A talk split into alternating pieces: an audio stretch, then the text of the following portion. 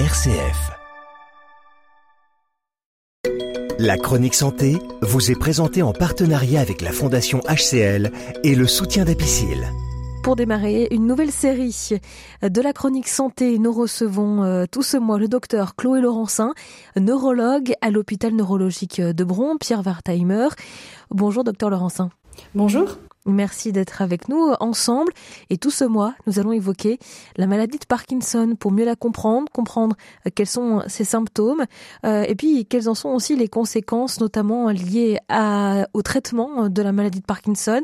Pour mieux comprendre cette maladie, euh, tout d'abord, de manière dans les généralités, en quoi est-ce que cette maladie consiste? Alors la maladie de Parkinson, c'est une maladie qui, qui appartient à la famille des maladies neurodégénératives. Euh, elle est caractérisée par le fait qu'on a moins de neurones pour produire de la dopamine. Ces neurones ont, vieilli en quelque sorte prématurément. On produit moins de dopamine et la dopamine, c'est quelque chose qui nous sert beaucoup pour euh, les mouvements euh, du corps. Donc ça se traduit par des problèmes au niveau des mouvements. on a typiquement des tremblements. Euh, parfois de la raideur et puis beaucoup de lenteur qui apparaissent progressivement. C'est une maladie euh, que l'on décèle le plus souvent euh, chez des personnes qui sont dans quelle tranche d'âge à peu près? Alors, classiquement plutôt des personnes âgées. néanmoins, il y a quand même 20% des, des, des, personnes qui sont diagnostiquées avant 65 ans.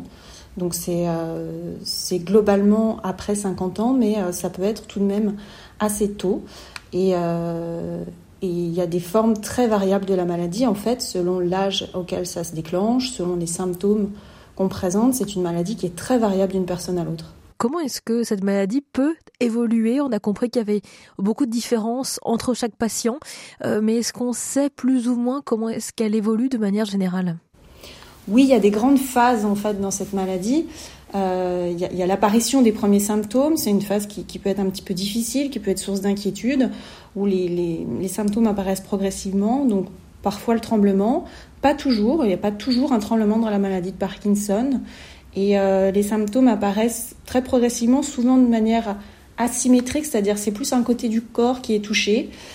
Et euh, petit à petit, les symptômes deviennent gênants, les patients consultent, le diagnostic est posé, donc ça, ça nous amène à, une autre phase qui est la phase qu'on appelle de lune de miel, en fait, où une fois que le traitement va être mis en place à une dose efficace, euh, les patients vont se sentir euh, très bien.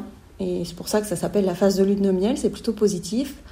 Il y a une phase de, vraiment de, mieux-être avec le traitement et où les, les, symptômes sont complètement gommés par le traitement.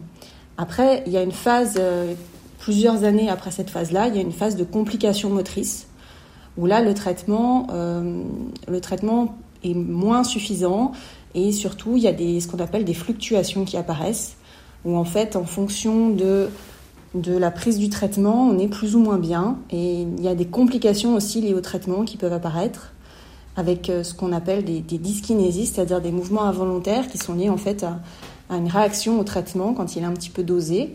Euh, et, ces fluctuations altèrent vraiment la qualité de vie.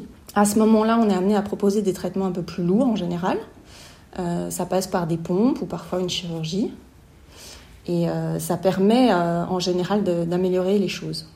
Après, il y a une phase éventuellement plus avancée de la maladie aussi qui peut arriver avec ce qu'on appelle des, signes axiaux, c'est-à-dire des chutes principalement et des, des, problèmes plus, plus embêtants, mais qui n'apparaissent pas chez tout le monde. Quel est le rôle du neurologue? Quel est le, suivi proposé aux patients euh, qui sont diagnostiqués euh, malades de Parkinson? Alors le, suivi, il est vraiment fait principalement par les neurologues en collaboration avec les médecins traitants. Et euh, c'est un suivi qui, va vraiment être basé sur une sorte de cuisine avec les médicaments, de trouver la bonne dose et de surveiller la tolérance des traitements, de surveiller aussi l'apparition d'autres signes de la maladie, qui peuvent être des signes qui n'ont rien à voir avec le tremblement et la raideur. Euh, la maladie de Parkinson, ça s'accompagne de tout un tas d'autres signes en fait qu'on connaît moins, euh, qui peuvent être quand même gênants, comme un peu moins le moral, de l'anxiété, des, des, choses assez, assez variées. Et donc euh, c'est un suivi en consultation, éventuellement parfois en hospitalisation quand on en arrive à, à des traitements un petit peu plus lourds comme la chirurgie ou les pompes. Mais euh, à la base, c'est un traitement, un traitement qui est suivi en consultation tous les, tous les six mois euh, environ. Est-ce qu'il y a des, symptômes euh, précurseurs qui doivent alerter euh, et pousser à une consultation déjà chez son médecin traitant? Alors oui et non, parce que oui, il y a des symptômes précurseurs. Après, qui doivent alerter, c'est un petit peu fort parce que finalement, le fait que le traitement soit débuté un peu plus tard ou un petit peu plus tôt, on sait, on sait que ça ne change pas vraiment l'évolution de la maladie. Le traitement, il est vraiment purement symptomatique, c'est-à-dire qu'il va améliorer les, symptômes, mais il ne va pas guérir. Et euh, le fait d'avoir un retard au diagnostic, c'est pas quelque chose qui est très préjudiciable comme dans d'autres pathologies. Donc il y a des symptômes qui peuvent alerter et qui peuvent conduire à consulter, mais il y a rarement une urgence en fait. Mais c'est vrai qu'il y a des symptômes précurseurs, euh, mais qui sont difficiles à repérer parce qu'ils ne sont pas très spécifiques non plus. Euh, ça a vraiment, en général, il y a vraiment besoin de l'œil d'un neurologue quand on est au stade très précoce de la maladie pour faire le diagnostic. Mais c'est vrai que le fait d'avoir une certaine lenteur qui s'installe, le fait de perdre un petit peu de l'expression au niveau du visage, c'est souvent des symptômes qu'on voit au début de la maladie. Et puis, euh, on peut aussi avoir des symptômes plus, plus fins à détecter, comme la perte d'odorat, euh, le fait d'éventuellement d'être agité la nuit pendant son sommeil, des choses comme ça qui sont assez, assez complexes parfois à retrouver, mais qui, sont vraiment très souvent retrouvée dans la maladie de Parkinson. Cette maladie, on peut la détecter avec euh, des symptômes dits non moteurs. De quoi est-ce qu'on parle exactement quand on pense à des signes non moteurs En fait, on a un, spectre de symptômes dans la maladie de Parkinson qui est très large et qui n'est pas du tout euh, réduit à juste un tremblement. Euh, la maladie de Parkinson, ça, donne plein de signes en fait, autres que le tremblement et, éventuellement le lenteur des signes qui peuvent être présents avant les signes moteurs euh, ou des signes qui apparaissent après au cours de la maladie. Et c'est vrai qu'il y a des signes qui sont très intéressants dans les signes qui apparaissent avant la maladie, comme par exemple la perte d'odorat, qui est un, signe assez euh, fréquent. A priori, ça toucherait 80% des, patients qui ont une maladie de Parkinson, euh, avant même les symptômes moteurs. Donc c'est fréquent et, c'est quelque chose dont on ne se rend pas forcément compte parce que c'est pas forcément une perte d'odorat complète. C'est parfois juste un manque d'odorat qu'on détectera si on fait des tests, mais on fait rarement des tests d'odorat. Donc euh, c'est assez fin, mais c'est vrai que c'est un signe qui nous intéresse, nous, dans, notamment dans la recherche en neurologie, parce que faire un diagnostic de Parkinson un peu plus tôt, ça peut être intéressant si on a un jour des essais qui sont, euh, faits sur des traitements éventuellement qui visent à ralentir l'évolution de la maladie. Ce sera intéressant de trouver la maladie plus tôt. Actuellement, la maladie de Parkinson, on la trouve euh, par les symptômes moteurs. Et les symptômes moteurs, ils apparaissent quand on sait que ça apparaît quand on a perdu plus de 50% euh, des euh, neurones dopaminergiques. Donc, en gros, on, a les signes de la maladie quand on a déjà quelque chose qui s'est vraiment passé sur la production de dopamine de très net. Et avant la perte de dopamine de plus de 50%, et il y a quand même des petits signes qui arrivent avec, euh, avec la maladie. Donc la perte d'odorat, c'est un exemple, mais il y a d'autres choses. La, dépression, en fait, est parfois associée à, un début de maladie de Parkinson, avant même les signes moteurs. L'anxiété aussi, parfois. Et, euh, et, aussi, il y a quelque chose qui est, euh, pour le coup, très spécifique, mais plus difficile à retrouver. C'est ce qu'on appelle, nous, les troubles du comportement en sommeil paradoxal. Et alors là, c'est quelque chose de très particulier, c'est-à-dire que c'est des gens qui vont euh, vivre leurs rêves, c'est-à-dire bouger pendant leurs rêves. Normalement, quand on rêve, on ne bouge pas. On a juste euh, l'idée qu'on court, par exemple, et qu'on est poursuivi. Euh, quelqu'un qui a une maladie de Parkinson peut se mettre à vraiment pédaler avec les jambes dans le, lit, parce qu'il a comme une perte d'inhibition des mouvements pendant le sommeil, au moment du rêve. Ça, c'est des signes qui sont spécifiques. Euh, le trouble du comportement sommeil paradoxal, c'est assez spécifique quand même de cette maladie. Et ça peut survenir des années avant le tremblement et la raideur. Donc ça peut être euh, vraiment finalement euh, significatif, en tout cas mettre la puce à l'oreille. Et qu'est-ce qu'il faut faire si nos auditeurs qui nous écoutent se, retrouvent dans les symptômes que vous avez évoqués? Ça, c'est des signes qui sont très très difficile à, vraiment objectiver soi-même en général. Alors, la particularité pour les troubles du, sommeil, c'est qu'en général, c'est plutôt le conjoint qui en parle. Et euh, si vraiment il y a ce souci qui se pose, il faut effectivement en parler à son, à son médecin généraliste pour faire un petit point au niveau du sommeil. Euh, la perte d'odorat, c'est beaucoup moins spécifique ça peut être lié à plein de choses, au Covid par exemple. Donc c'est plus difficile de, mettre un, de, faire le point là-dessus. et puis bah, la dépression, bien évidemment, c'est très fréquent aussi, donc ça peut être assez difficile. mais la question, c'est plus de savoir que si on a une dépression et euh, un petit peu de raideur, ça peut vraiment mettre la puce à l'oreille à l'examen clinique de se dire est-ce qu'il n'y a pas un début de maladie de Parkinson, effectivement? Est-ce que ces symptômes sont aussi euh, similaires euh, à d'autres maladies neurodégénératives? Alors oui, c'est vrai qu'il y a d'autres maladies neurodégénératives qui peuvent donner ce genre de choses. on n'est pas sur, sur quelque chose de, de, spécifique à 100% de la maladie de Parkinson. Euh, globalement, les maladies neurodégénératives, elles peuvent donner de l'agitation pendant le sommeil, ça arrive, et, euh, aussi des pertes d'odorat, ça arrive aussi. Il n'y a rien qui soit vraiment 100% spécifique. Euh, c'est plus le fait après que ça s'associe à des signes moteurs qui va amener vers un diagnostic de maladie de Parkinson. La chronique santé vous est présentée en partenariat avec la Fondation HCL et le soutien d'Apicil. Nous retrouvons le docteur Chloé Laurencin, neurologue à l'hôpital neurologique de Bron, Pierre Wertheimer. Bonjour, docteur Laurencin. Bonjour. Ensemble, on évoque la maladie de Parkinson dans cette émission qui aujourd'hui est traitée. Il existe différents traitements en fonction du stade du développement, du stade d'avancement de la maladie de Parkinson. Euh, quels sont ces, traitements? Quel est le, Quels sont ceux qui sont le plus utilisés? Alors les traitements médicamenteux sont les plus utilisés. On a finalement on a les traitements médicamenteux d'un côté et de l'autre on a la chirurgie et les pompes de traitement. Les pompes, c'est-à-dire que ça délivre le traitement en continu sur la, journée. Donc c'est trois grands types de traitements, on va dire. Les traitements médicamenteux, ce sont les plus utilisés. Et euh, au sein des traitements médicamenteux, on va dire qu'il y a deux grandes classes de traitements. Il y a la levodopa, euh, qui est le traitement le plus ancien de la maladie de Parkinson. Et il y a les agonistes dopaminergiques, c'est un autre type de façon d'apporter de la dopamine dans le cerveau. Et ça, c'est un traitement un petit peu plus récent euh, de la, maladie de Parkinson. Ça, c'est les deux grandes classes de traitements médicamenteux. Après, la chirurgie, c'est évidemment pour des stades beaucoup plus avancés de la maladie. Quand on en est au stade où ça fluctue beaucoup dans la journée, entre des périodes où ça va bien, des périodes où on est bloqué, des périodes où on est éventuellement dyskinétique, c'est-à-dire qu'on a des mouvements en trop. Et donc la chirurgie, le principe, c'est de mettre des électrodes euh, dans le cerveau pour aller stimuler une zone. Euh, et euh, du coup, on met des électrodes vraiment dans le cerveau et on met une, pile au niveau comme un pacemaker hein, sous la clavicule, sous la peau, reliée aux électrodes sous la peau qui va alimenter les électrodes en électricité. Donc ça, c'est une technique chirurgicale un peu lourde, mais qui marche très bien pour les fluctuations, puisque ça va permettre de stimuler en continu sur 24 heures et euh, de retrouver un effet, euh, euh, permanent sur la maladie.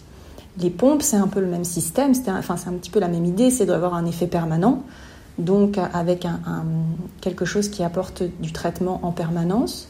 On a des pompes sous-cutanées, où là on délivre le traitement sous la peau, le traitement va diffuser avec un petit cathéter. Les pompes sont de petite taille, hein, c'est en gros la taille d'un téléphone portable, comme les pompes à insuline, si, ça parle un petit peu plus. Et euh, on va délivrer le traitement en continu sur la journée. Les pompes à duodopa sont des pompes également qui, euh, qui, permettent de délivrer le traitement en continu sur la journée. C'est un autre type de pompe, un peu plus lourd à installer parce que on va installer la pompe directement au niveau de l'estomac en fait, grosso modo. Donc ça c'est un petit peu plus invasif. C'est réservé à des patients un petit peu plus avancés en général dans la maladie. Euh, globalement, très clairement, le plus utilisé de tout, c'est les traitements. Les traitements qui sont euh, toujours efficaces. Après, les deux grandes classes thérapeutiques sont utilisées avec des effets indésirables un peu différents et des effets positifs un peu différents entre les deux classes. Mais justement, on en parlera un peu plus précisément lors de notre prochain épisode hein, de, ces effets, euh, des conséquences hein, des traitements euh, pour la maladie de Parkinson. Euh, mais, mais aujourd'hui, où est-ce qu'on en est surtout sur l'avancée de ces traitements Est-ce que ça n'a pas bougé depuis plusieurs années? Vers quoi est-ce qu'on se dirige, docteur Laurencin? Non, il y a des avancées qui sont alors des avancées à long terme, des avancées à très court terme. dans le très court terme, on va dire. Disons que pour les pompes sous-cutanées, euh, il y a des nouveaux produits qui vont arriver euh, et qui vont être euh, probablement mieux tolérés sur, sur, le, sur les effets secondaires des traitements. Donc il y a des avancées qui sont sur les effets secondaires des traitements. et puis à plus long terme, il y a, il, y a des, il y a, des, essais qui sont en cours pour, pour la maladie de Parkinson, pour des traitements qui visent à ralentir l'évolution de la maladie. Et puis il y a aussi des, des pistes de recherche par rapport à d'autres façons d'améliorer la maladie, que ce soit sur, sur éventuellement d'autres neurotransmetteurs que la dopamine par exemple. et du coup, il y a énormément de recherche qui est faite dans la maladie de Parkinson. On avance. Alors on va parler à présent euh, des traitements et plus précisément euh, des troubles liés au traitement euh, de la maladie de Parkinson qui peuvent avoir un impact sur le contrôle de nos propres impulsions en tant que patients. Oui, c'est ça. C'est un des effets secondaires assez, mal connus de, des, des, traitements. alors c'est lié au traitement par agoniste dopaminergique, qui est une grande classe de traitement dans le Parkinson. Et les agonistes dopaminergiques, ça peut donner euh, assez fréquemment des, addictions, en fait, pour euh, résumer les choses, c'est-à-dire des, changements de comportement avec euh, des gens qui vont se mettre à jouer aux jeux à gratter ou à dépenser beaucoup d'argent.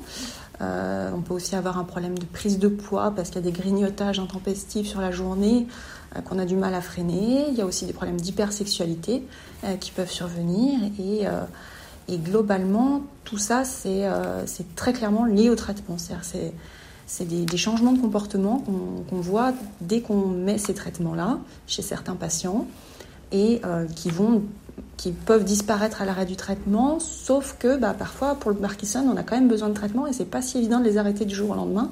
Donc la prise en charge est toujours un petit peu compliquée, mais c'est vraiment quelque chose d'important à, à, connaître parce que euh, bah, c'est important d'en informer son neurologue si ça arrive pour pouvoir adapter les traitements en fonction, parce que ça peut être très gênant en fait au quotidien.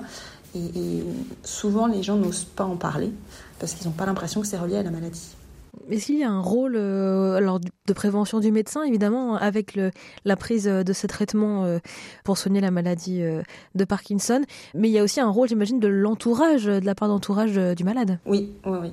Il y a vraiment un rôle de, détecter s'il y a des changements de comportement à ce niveau-là et puis de, prévenir le neurologue parce que c'est vrai que souvent, euh, c'est des comportements euh, qui sont tellement en dehors de, de la maladie. Enfin voilà, c'est pas une question de de, modification de, la marche ou de, enfin voilà, ça n'a rien à voir avec les autres symptômes de maladie, donc on ne fait pas forcément le rapport, mais c'est vraiment lié au traitement.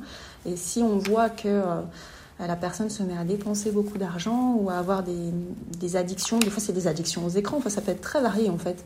C'est vraiment ce, ce, phénomène de, de pulsion et d'addiction qui se met en place avec un changement de comportement et c'est pas quelque chose de bénin parce que tant que le traitement est là, ça va pas régresser. Et ça peut quand même amener à des situations compliquées, euh, avec des, des, des, fois des patients qui ont un peu du, du, mal à en parler aussi, parce que ça peut être un petit peu honteux, voilà, de, de se relever la nuit pour manger dans le frigo. De, ben, c'est pas toujours des trucs qui sont, qui sont sympas à raconter à son neurologue, mais il faut, il faut en parler parce que les traitements peuvent être adaptés quand même.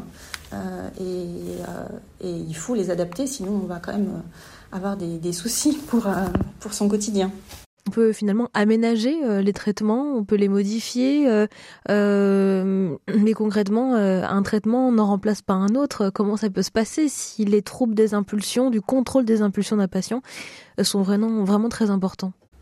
Alors quand c'est vraiment très important, on est obligé de diminuer ce, fameux traitement qui est responsable de ce problème et d'en ajouter un autre en fait qui va remplacer, compenser le manque de dopamine, c'est-à-dire on va ajouter un traitement par, par l'évodopa pour euh, compenser la baisse de l'agoniste dopaminergique. On fait un peu de la cuisine avec nos traitements. Et alors, on est obligé de le faire progressivement pour que ça se passe bien d'un point de vue moteur, que le patient se sente pas mal à cause des changements de traitement. Et sur quelques semaines, néanmoins, ça peut, ça, peut être, euh, ça peut être déjà beaucoup mieux. Et après, ça nécessite quand même un suivi assez régulier. Euh, mais c'est vraiment un quelque chose à prendre en charge assez tôt, par contre, parce que c'est un peu bête de laisser s'installer des addictions avec, enfin, quand même, nous, on a eu des patients qui ont des soucis parfois après au niveau financier ou des conflits au niveau de la famille parce qu'il y a eu des, des, soucis, quoi, des, des problèmes de, de, Pour le conjoint, parfois, c'est difficile à comprendre aussi, ces changements de comportement. Donc, ça peut vraiment créer des conflits euh, familiaux importants. Et je pense que c'est important de réagir assez tôt quand on voit que qu'il y a des changements de comportement euh, classiquement, tous les neurologues qui mettent en place ce traitement préviennent euh, qu'il peut y avoir des addictions et euh, il faut vraiment pas hésiter à le, à le signaler le, le, plus tôt possible. Est-ce que tous les patients sont sujets à ces effets secondaires euh, d'addiction? Alors, probablement non. Il y a des patients qui ne sont pas sujets. on a l'impression que finalement, ça touche plus souvent les hommes plutôt jeunes, entre guillemets, pour une maladie de Parkinson, et un petit peu moins, un petit peu moins les, personnes les plus âgées. Après, c'est très fréquent. Ça peut toucher jusqu'à un tiers des patients qui ont ce traitement. Donc, un tiers des patients qui ont ce traitement, pour nous, ça fait beaucoup de patients. Et euh, ça, reste, ça reste très fréquent. Mais il y a probablement des facteurs de risque, oui, qu'on n'a pas encore tous bien identifiés. Mais déjà, effectivement, peut-être un petit peu plus chez les hommes et un petit peu plus chez les patients les plus jeunes. Merci beaucoup, docteur Laurencin, euh, pour simplement rappeler brièvement à nos auditeurs euh, si euh, ils souhaitent consulter pour eh bien approfondir ou bien au sujet de la maladie de Parkinson, il faut passer par son médecin traitant. Hein, c'est la porte d'entrée. Oui, c'est la porte d'entrée, c'est ça. Merci beaucoup. Merci à vous. C'était la chronique santé. Plus d'infos sur le site apicile.com.